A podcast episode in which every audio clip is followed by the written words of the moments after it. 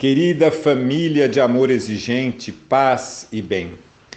Luiz Fernando Calduro, voluntário da FIAE, chegando mais uma vez através do podcast, um instrumento tão bom, tão positivo, para estudarmos todas as semanas o princípio do mês e o princípio da semana. Sim, estamos no mês 6 no mês de junho, o mês das festas juninas, um mês alegre, um mês festivo, e estudamos neste mês o princípio influenciador, cujo enunciado é o comportamento dos filhos afeta os pais e o comportamento dos pais afeta os filhos. E como já estamos na segunda semana do mês, estudaremos este princípio em relação ao outro, o princípio e o outro, o princípio e a família.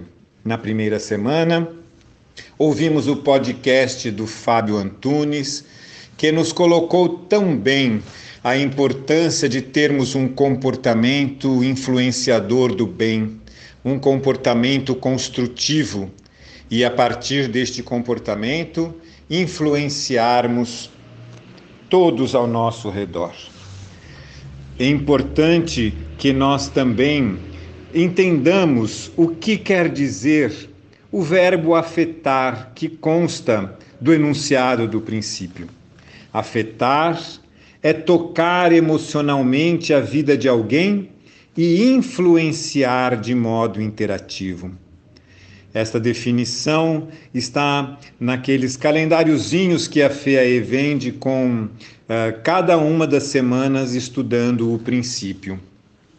E eu acho muito importante e muito bonito. E também muito esperançoso. Gostaria de, neste momento, lembrar também a oração da serenidade, que no Amor Exigente tem um preâmbulo que diz: Eu seguro a minha mão na sua Uno meu coração ao seu, para que juntos possamos fazer aquilo que sozinho eu não consigo. É, é um preâmbulo muito característico e muito particular, que fala inclusive de grupo de apoio, da força do grupo de apoio, que é o nono princípio básico do amor exigente. Mas, dando sequência à oração, encontramos três pedidos significativos. O primeiro é a serenidade, para aceitar as coisas que não podemos modificar. A segunda é coragem para modificar aquelas que podemos. E a terceira é sabedoria para distinguir umas das outras. E com clareza vejo hoje, depois de tantos anos de amor exigente, que a serenidade tem que vir em relação àquilo que nós não podemos modificar, que é o comportamento do outro. Porém, tem que vir também a coragem, tem que chegar até nós, como pedimos a coragem, para modificarmos aquilo que podemos, que é o nosso comportamento.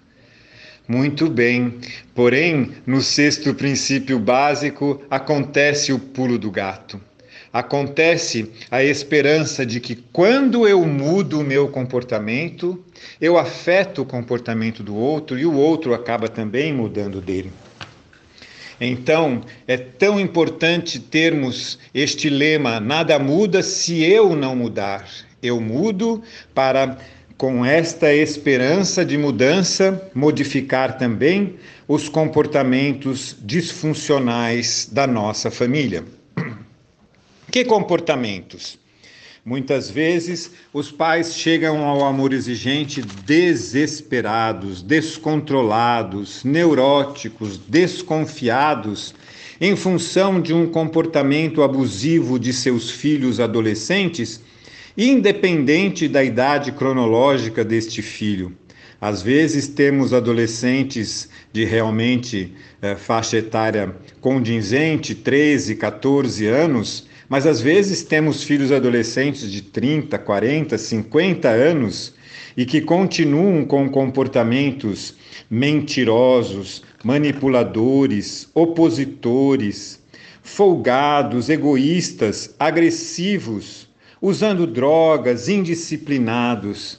E este comportamento realmente deixa com que os pais fiquem absolutamente neuróticos. E é uma prova de que o comportamento dos filhos afeta o comportamento dos pais.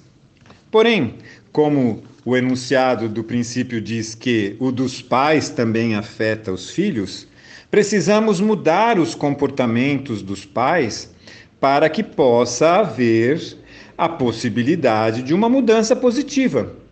Então, o que devemos deixar de fazer? Emprestar o carro, repor as coisas que o jovem ou o adolescente atrasado perde, por exemplo, celular, chave de casa. Uh, precisamos parar de emprestar o cartão bancário, precisamos parar de patrocinar baladas, precisamos parar de evitar as consequências ruins que os nossos filhos têm quando começam a fazer coisas eh, que não devem. Então, precisamos parar de, de consertar o carro batido, de dar dinheiro, de pagar contas, a pensão alimentícia dos netos, de pagar advogados quando eles se enfiam em confusões. Enfim, quando deixamos, quando mudamos o nosso comportamento e deixamos de fazer isto, tudo que eu falei, que pode ser definida com uma apenas palavra, facilitação, nós estamos começando a perceber que a partir deste desta nossa mudança, o outro também vai ficar encabulado, tentando entender o que é que de novo aconteceu e o que é e de que maneira o outro, ou seja, o, o próprio filho que está inadequado, deve fazer para começar a se adequar. Quando disse lá da oração da, da serenidade, dizendo que a coragem também é um pedido importante, e realmente é, porque eh, precisamos de coragem para assumir o poder de donos da casa e conduzir os nossos filhos pelo caminho certo, fazendo com que as regras e os limites sejam respeitados. Lembro-me neste momento de uma parábola interessante que li no livro de prevenção de Dona Mara Menezes, mas que também o professor Neubi contava exaustivamente em suas palestras, de um pai agricultor que saiu um belo dia com o seu filho menor de idade, uma criança de 5 a 7 anos, para trabalhar na roça e rapidamente o tempo mudou e de um sol chega um vento forte, nuvens pretas e começa a chover torrencialmente. Estavam longe do celeiro, desprotegidos, e o pai chama o filho e rapidamente começa a se dirigir até o celeiro com passos largos e fortes.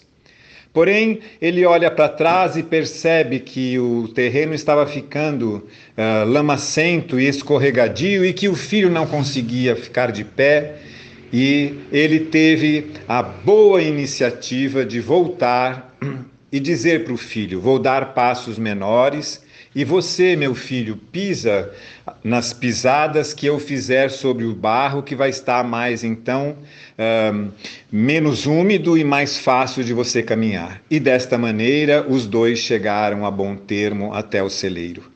Oh, que parábola bonita, que exemplo bonito. Nós só podemos ensinar algo para os nossos filhos através do exemplo. O, o exemplo não é a melhor forma de ensinarmos algumas, alguma coisa para os nossos filhos, mas é a única maneira. Então, nada muda se eu não mudar, é realmente um lema muito, muito pertinente e que diz tudo a respeito deste princípio e nesta semana a respeito do princípio e da família. Gostaria, para encerrar, de deixar uma mensagem de otimismo uma mensagem de esperança àquelas famílias, àqueles pais que estão des desesperados e descontrolados com o comportamento dos seus filhos. Tenham paciência, armem-se através de metas e de um grupo de apoio que lhes possa trazer confiança e bons exemplos, de pequenas atitudes que mudando o comportamento do pai e da mãe, que deve ser um comportamento único, que deve ser um comportamento que fale a mesma linguagem, poder realmente fazer com que surja na sua família uma nova família, porque o filho vai ter um novo comportamento. Li estes dias no jornal uma notícia interessante.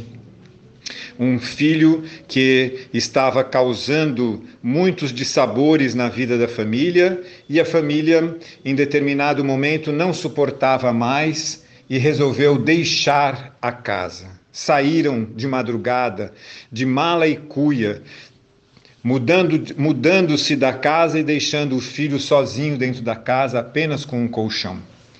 E a partir deste susto, o filho realmente começou a tomar um, uma nova, uma, começou a ter uma nova vida, começou a tomar novas atitudes. Então é claro que isto, e quando sai uma notícia dessa no jornal, é alguma coisa que não é tão habitual, mas mostra que realmente, em determinado momento, precisamos ter a coragem de tomar atitudes e de fazer mudanças no nosso comportamento, porque assim, desta maneira, afetamos emocionalmente a vida de alguém, influenciando de modo interativo.